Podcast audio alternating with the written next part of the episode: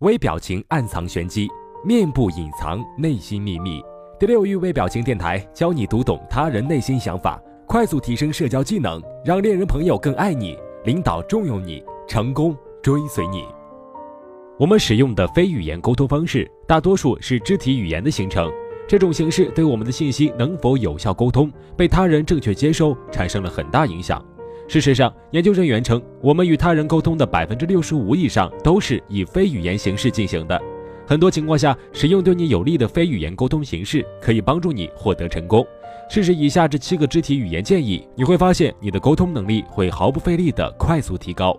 一、观察自己和他人。当你与他人沟通的时候，密切关注自己的身体传达出去的信息，你所说的话与你的非语言形式暗示是否匹配？如果不匹配，就要解决这个问题。在大多数情况下，人们凭借直觉知道你传达的非语言形式信息比你说话所表达的信息更为准确。二、保持眼神接触，在与他人谈话的时候，尤其是同事、你的老板或者任何为你工作的人，一定要增加目光接触，眼神交流会建立信任。另一方面，如果你避免眼神接触，你在发送你不舒服，可能甚至还不诚实的强烈信号。三，注意你的姿势，你的姿势与呈现给这个世界的自信直接相关。如果你弯着腰坐，你是在告诉世人你缺少自信，对对方不感兴趣。当你站得很直或者坐得很直时，你传达出你有自信，并且对对方感兴趣的强烈信息。四，整理你的办公桌和你自己。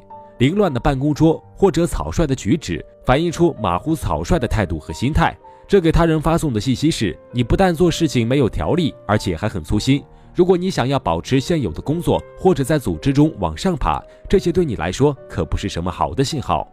五、读懂受众。当你向整个团队或者一群人做演示的时候，你要留意受众发送给你的非语言信息。如果你的听众开始无精打采、打哈欠、看手机，甚至是打瞌睡，这时，你应该知道需要马上做点什么事情，让他们对你的信息感兴趣，重新获得他们的注意。六，倾听自己的声音。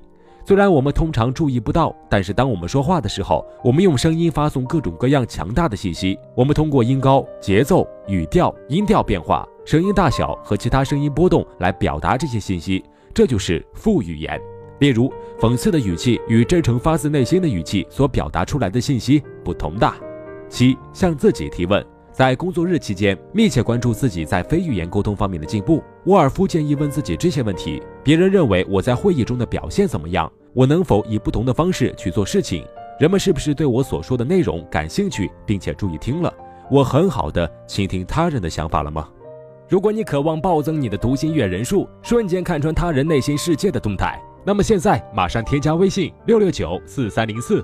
免费领取微表情读心术精华课程，这个课程将教会你读脸识人心的有效方法。